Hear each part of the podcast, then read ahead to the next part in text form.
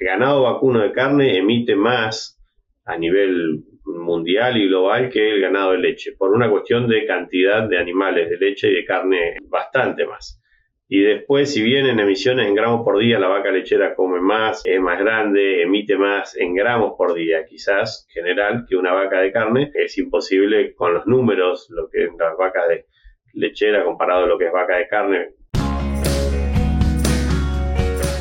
Bienvenidos a Carnecast, una línea directa con los principales referentes de la industria ganadera. Carnecast solo es posible gracias al apoyo de empresas innovadoras que creen en la educación continua. Genofeed, biotecnología simple, rentable y sustentable para la producción ganadera. Provimi Cargill, 35 años de experiencia en nutrición animal. Síguenos en redes sociales y Spotify para tener acceso a información de calidad, continua y de acceso gratuito. Buenas tardes, mi nombre es Mauro Venturini y les doy la bienvenida a este nuevo episodio de Carne Cast. En esta ocasión tenemos la grata compañía de Nicolás Di Lorenzo, quien se recibió ya hace unos años, por allá por los 2000, 2001, si mal no digo, Nicolás, después me corregirás, en la Universidad Nacional de La Plata de ingeniero agrónomo y desde entonces vino a Estados Unidos, pasando por Minnesota, Texas y ahora en la Universidad de Florida, completando sus estudios de posgrado, tanto maestría como doctorado y postdoc, y actualmente es profesor en la Universidad de Florida y tiene a su cargo el laboratorio de nutrición de la Estación Experimental de Mariana. Nico, buenas tardes, gracias por tu tiempo, ¿cómo estás? Muchas gracias, Mauro, buenas tardes, es un placer poder conversar con vos. Bueno, fue muy escueta la presentación para la carrera que tenés de casi 20 años por acá, con un montón de méritos y reconocimientos ganados, así que si me falta agregar algo, te pediría encarecidamente que lo hagas, porque la verdad que resumirlo en tan pocos segundos resultaría casi imposible de mi parte acordarme de todos Bastante bien, bastante acertado. Eh, no, por ahí para dar un poco de contexto sobre de las cosas que he hecho y por qué, bueno, de dónde vienen algunas de, las ideas por ahí o sesgos. Eh, sí, originalmente soy de Citibel, una, localidad cerca de La Plata, estudié agronomía en la Universidad de La Plata y cuando ya estaba en el último año, en el, el año 2000, me sale la oportunidad de, participar en un programa de una pasantía básicamente que se llamaba MAST, el programa, mucha gente, mucha gente que, está en Argentina en toda Latinoamérica ha participado de ese programa que es para básicamente estudiantes de agricultura, ya sea veterinarios, agrónomos, técnicos, agropecuarios. Eh, ha sido un programa excelente, le ha abierto las puertas a, infinidad de gente, que es, eh, bueno, de, la Universidad de Minnesota y básicamente facilita la, estadía de estudiantes en ya o recién recibidos o en grados avanzados en distintos lugares. A mí me tocó eh, trabajar y vivir en el noroeste de Iowa. En el año 2000 me, me, sale la oportunidad de empezar ese programa cuando estaba terminando, todavía no había terminado la facultad. De hecho, participé en ese programa del 2000 al 2001, 18 meses en total, y volví a recibirme. Eh, en la Universidad de La Plata y en el 2002 comencé mi, maestría, la cual de hecho fue, la maestría fue en nutrición animal en la Universidad de Minnesota y fue producto de esa pasantía que hice en el noroeste de Iowa. Eh, en esa pasantía nos tocaba trabajar con, con de todo, era, era, vivir en un campo y trabajar, en mi caso particular fue con la cosecha de soja, maíz, tenían algo de cerdo que me tocaba darle de comer, eh, recría de ganado, eh, confección de silo de maíz, me tocó también toda esa campaña. Un año entero fue, o sea, viví, viví 12 meses con una familia en, en, una, en un establecimiento productivo en Iowa y después seis meses eran clases en la Universidad de Minnesota. Y ahí conocí a que después fue mi, mi advisor, el doctor Alfredo Di Costanzo, y terminó invitándome para volver en el 2002 a hacer eh, la maestría apenas me, recibí, volví a hacer la maestría y después el doctorado ahí en, la Universidad de Minnesota y como si mencionabas, después hice un postdoctorado de año y medio, de dos años, perdón, en Texas Tech University con Mike Gallian en nutrición de feedlot y ya desde el 2010 a la fecha ya estoy trabajando acá en la Universidad de Florida. Bueno, muy bien. Viene bien que hayas hecho esta aclaración porque ya podemos poner en limpio el primer mensaje dirigido más que nada a la gente joven que está a punto de recibirse en la facultad. Eh,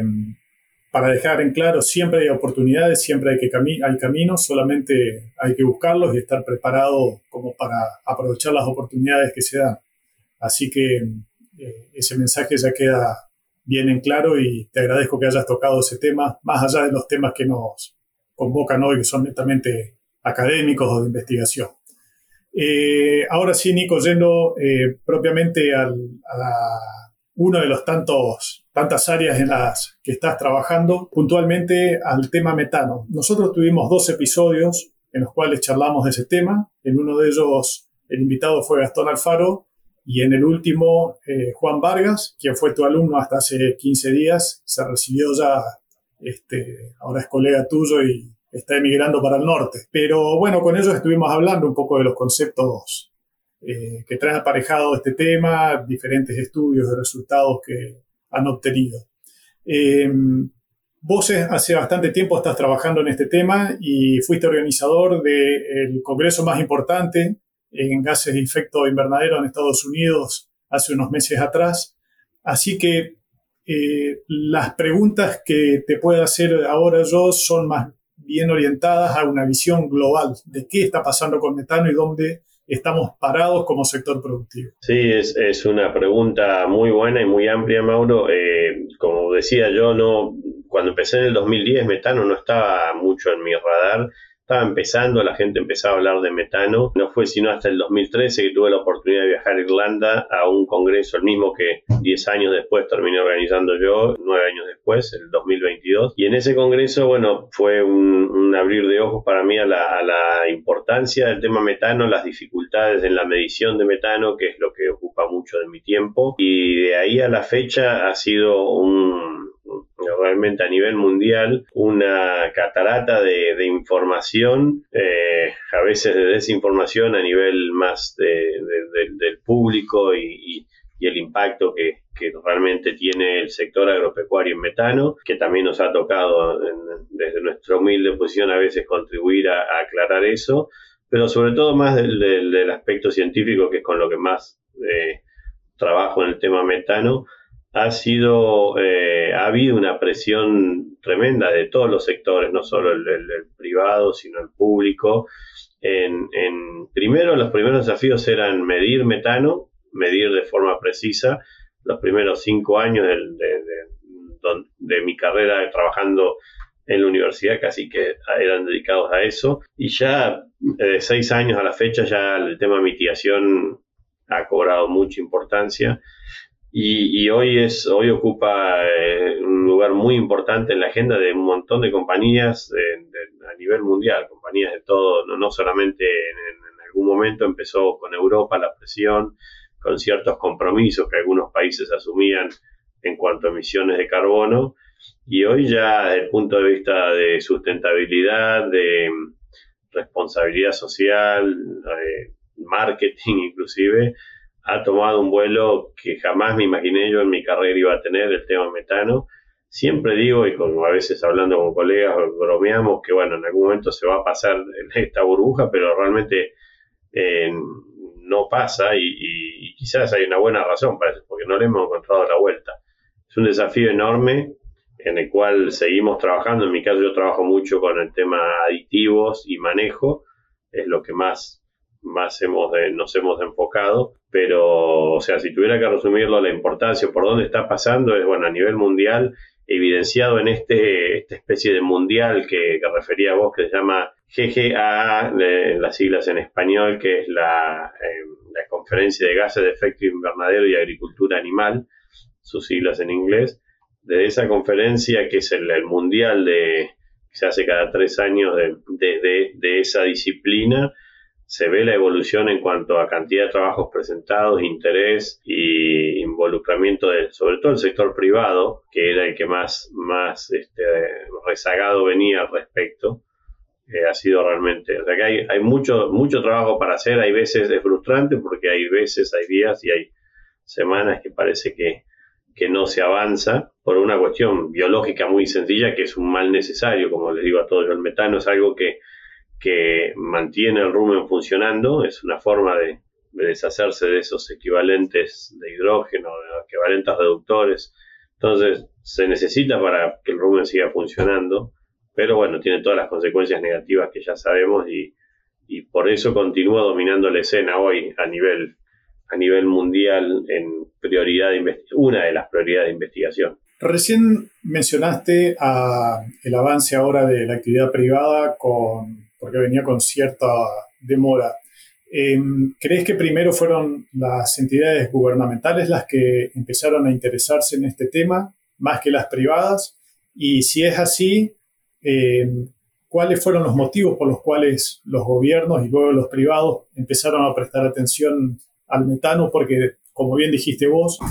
desde la fecha seis o siete años atrás no había prácticamente nada y hoy cualquiera que lee un diario, tiene acceso a un medio de comunicación, habrá leído más de una vez gases de efecto invernadero. Sí, en realidad se dio, yo creo que bueno, viene de un compromiso, de un, de, un reconocimiento a nivel, no solo países, pero bloques de países de la importancia y del, impacto que el cambio climático ha, ha llegado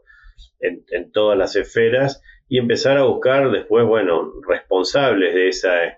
de esas emisiones de carbono en los distintos sectores. Y, la agricultura no es, no es el único, obviamente, eh, se ha atacado el tema de emisiones en todos lados. A veces, esta es mi opinión personal, de forma desproporcionada, en, cuando uno piensa lo que contribuye la agricultura con respecto a otros sectores, a veces eh, parece un poco desproporcionada la atención que se le ha prestado, pero, pero como siempre digo a mis estudiantes y en las charlas, no hay que sacarle el cuerpo tampoco a la responsabilidad que, tenemos, sobre todo en, temas rumiantes, y, hacer contribuir por lo menos y esperar que el resto haga, lo mismo. ¿Por qué se dieron los, los países primero? Bueno, porque yo creo que se reconoció que el impacto tenía era grande y impactaba a nivel económico, a nivel de, a varios niveles. Entonces, como pasa muchas veces, primero empieza con el gobierno, incentivos.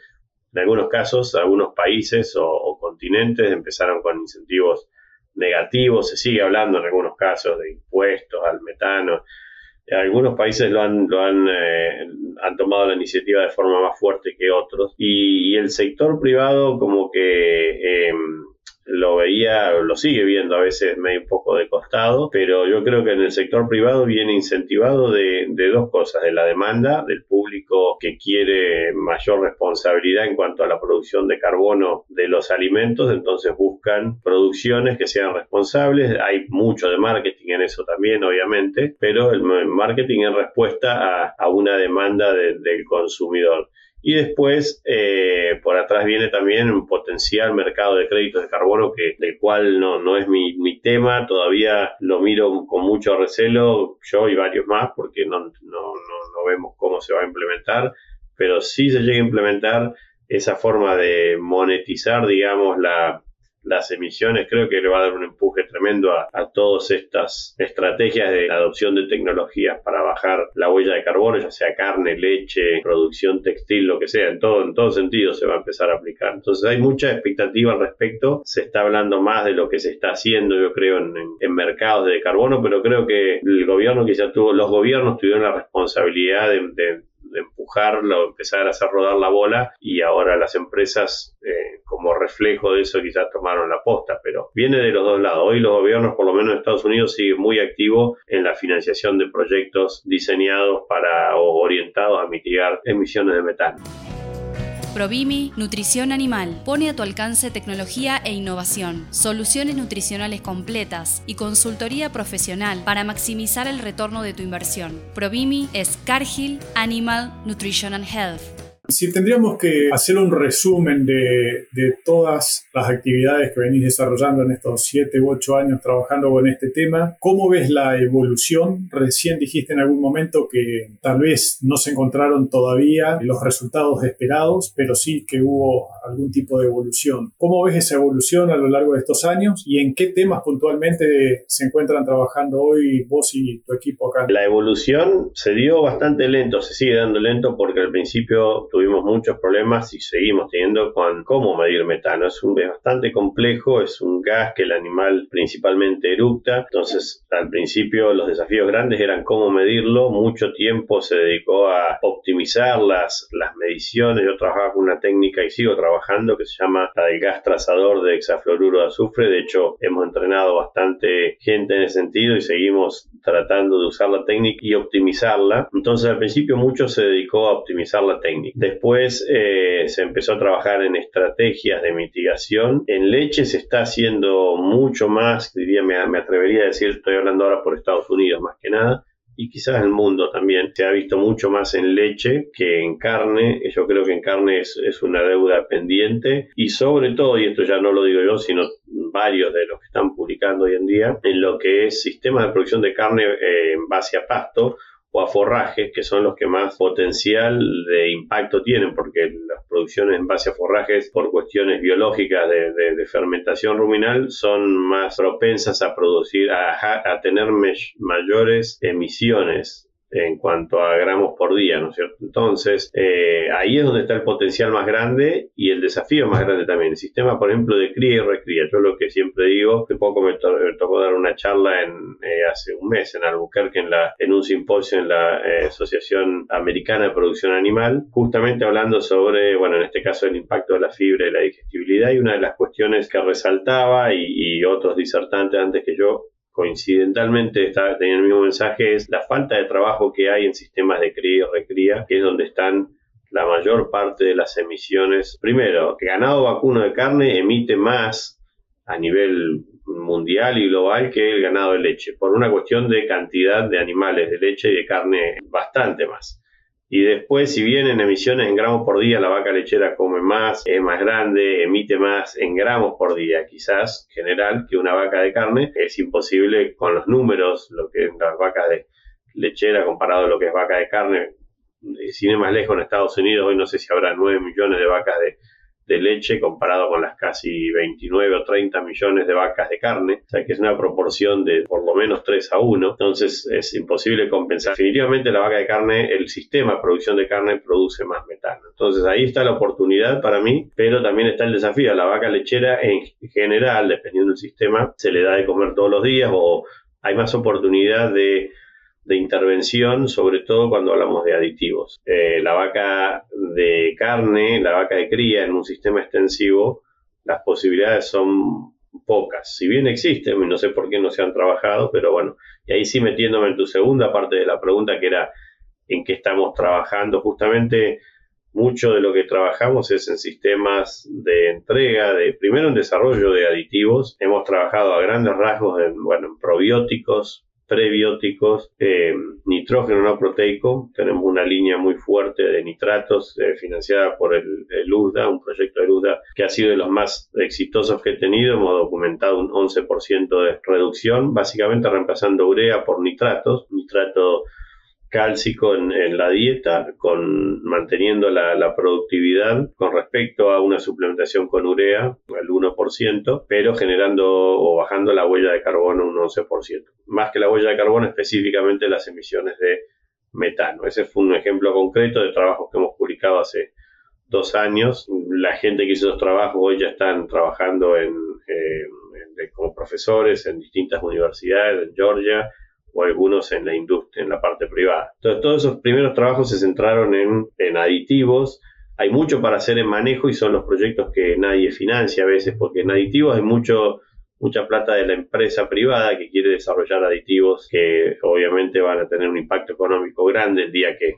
los mercados de carbono se desarrollen, pero manejo, estrategia de manejos, para mí es una de las cuestiones en las que deberíamos trabajar más. No sé, densidad de pastoreo, e incorporación de leguminosas en, las pasturas, sobre todo si tienen taninos. Son algunas de, las líneas de investigación que estamos trabajando con la idea justamente de, proveer herramientas al productor que no sean dependientes de, darle de comer todos los días un aditivo.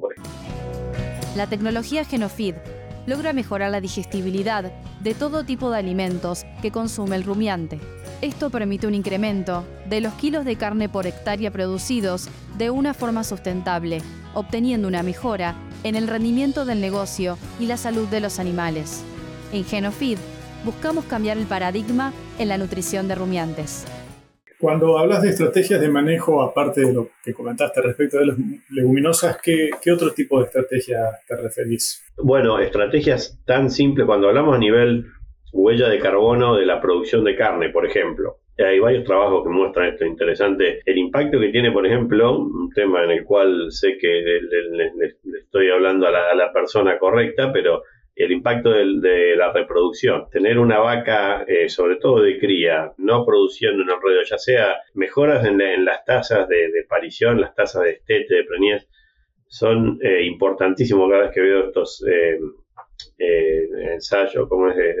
diseño de ciclo de vida, de la huella de carbono, los, los análisis de huella de carbono a nivel global, el impacto que tienen herramientas que mejoren, por ejemplo, la, la producción, que hagan que no haya animales improductivos en el rodeo. Entonces, cuando se hace el balance final, cantidad de gramos de metano emitido transformado a dióxido de carbono equivalente para hacer medir la huella de carbono de cada kilo de carne producido, se ve claramente que la, eh, el impacto que tienen herramientas como la mejora en,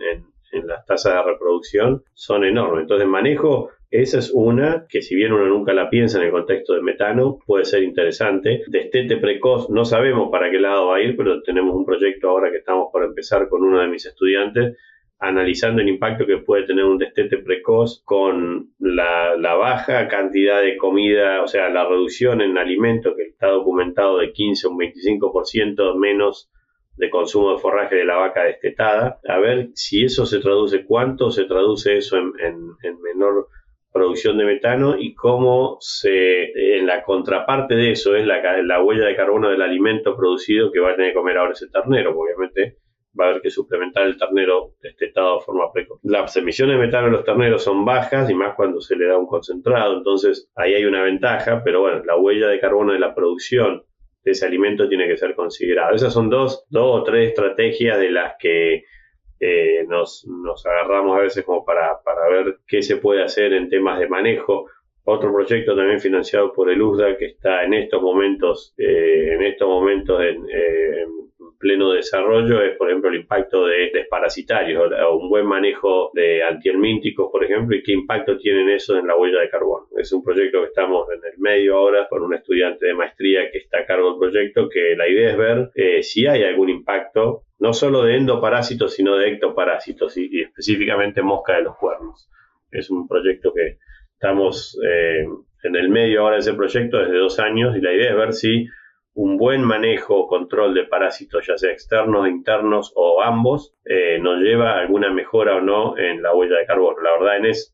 eh, soy muy escéptico de este, de este, último proyecto, pero es algo que no se ha evaluado sorpresivamente. Nicolás, eh, haciendo hincapié en los sistemas pastoriles sobre los que estuviste expresando estos desafíos y estas estrategias, vos dijiste que por cantidad de animales, obviamente, la cantidad de metano que produce el sistema carne es mayor que el que produce el sistema leche, pero también por la calidad de alimento que reciben, dado de que son alimentos más fibrosos y más metanogénicos, podríamos decir. Ahora, en ese caso, ¿no deberíamos tener en cuenta el balance de emisión y captación de, de carbono y no solamente la emisión? Totalmente, muy buen punto. De hecho, ahí es donde trabajamos y ahí es donde realmente eh, colegas míos, por ejemplo, agrónomos, si bien yo soy agrónomo, acá trabajo mucho más en, la en el componente animal, trabajo a la par con colegas en agronomía que están enfocados netamente al secuestro de carbono. Y ahí hay un, hay un potencial importante. Otra de las, de las conclusiones de mi charla reciente ahí en el simposio en, en de Animal Science en México, fue eh, justamente eh, haciendo hincapié en trabajos no míos, sino de otra gente, del potencial que tiene el secuestro de carbono y el secuestro de carbono dado por buen manejo de pasturas. Una pastura sana con una muy buena tasa de fotosíntesis y que realmente secuestre y, y deposite carbono. ¿Qué pasa? Ese carbono secuestrado, el animal lo pastorea y sabemos que la eficiencia del reciclaje de nutrientes es muy alto, lo cual tiene una contracara, que es la eficiencia de cosecha, por ejemplo, del nitrógeno es baja, o sea que mucho nutriente que retorna a la pastura y en muchos casos hay emisiones de metano bastante menores, por ejemplo, a través de, las heces, pero y orina eh, indirectamente a través de eh, excreciones que después se convierten en, dióxido nitroso, pero que sí tienen un impacto a nivel eh, a nivel campo, digamos, o a nivel sistema, más bien. Entonces hay que balancear, como bien decías, la producción con el secuestro, la emisión con el secuestro de carbono. Cuando las pocas veces que me he puesto a ver trabajos de gente que trabaja, por ejemplo, en sistemas silvopastoriles, siempre me llevo la sorpresa de ver realmente el potencial de secuestro de carbono que tienen esos sistemas con respecto a otros sistemas, por ejemplo, netamente productivos sistemas muy intensivos con, con buenas, altas tasas de altas eh, niveles de carga animal, obviamente que, que, van, a, van a generar, yo creo que en definitiva generan más emisiones de las que secuestran, pero pero bueno, eso se tiene que contrastar con el producto eh, final y por ahí es donde viene una de las, de, las grandes ecuaciones que trabajamos, los que trabajamos en metano, que, que, es justamente dividir esas emisiones por el kilo de carne o leche producido y hablamos de las intensidades de emisión y eso realmente es el factor a mirar hoy en día. Entonces, el, número a mirar hoy para mí tiene que ser las emisiones, la intensidad de las emisiones, que es por kilo de producto, para justamente poder avanzar en, estrategias que nos permitan bajar esa intensidad, pero sin sacrificar la, productividad. La contrapartida de eso tiene alguna falacia muy, muy grande que es por virtud, si uno no hace nada en metano, pero aumenta la, productividad, uno baja directamente la intensidad sin haber contribuido quizás en forma directa a las emisiones globales o, absolutas. Entonces ese, es el peligro de hablar de emisiones, de intensidad de emisiones, que, muchas veces también nos autodesafiamos a los que a los que usamos esa métrica porque a veces esa métrica puede llevar a que uno no, no ignore la, la cantidad total que es realmente la que contribuye al efecto invernadero, ¿no? la cantidad total de emisiones. Eh, pero bueno, la intensidad es muy importante desde el punto de vista de balancear cambio climático con producción de alimentos. Sí, justamente te hice esa pregunta porque mucha de la gente que escucha y que no están en, el tema eh,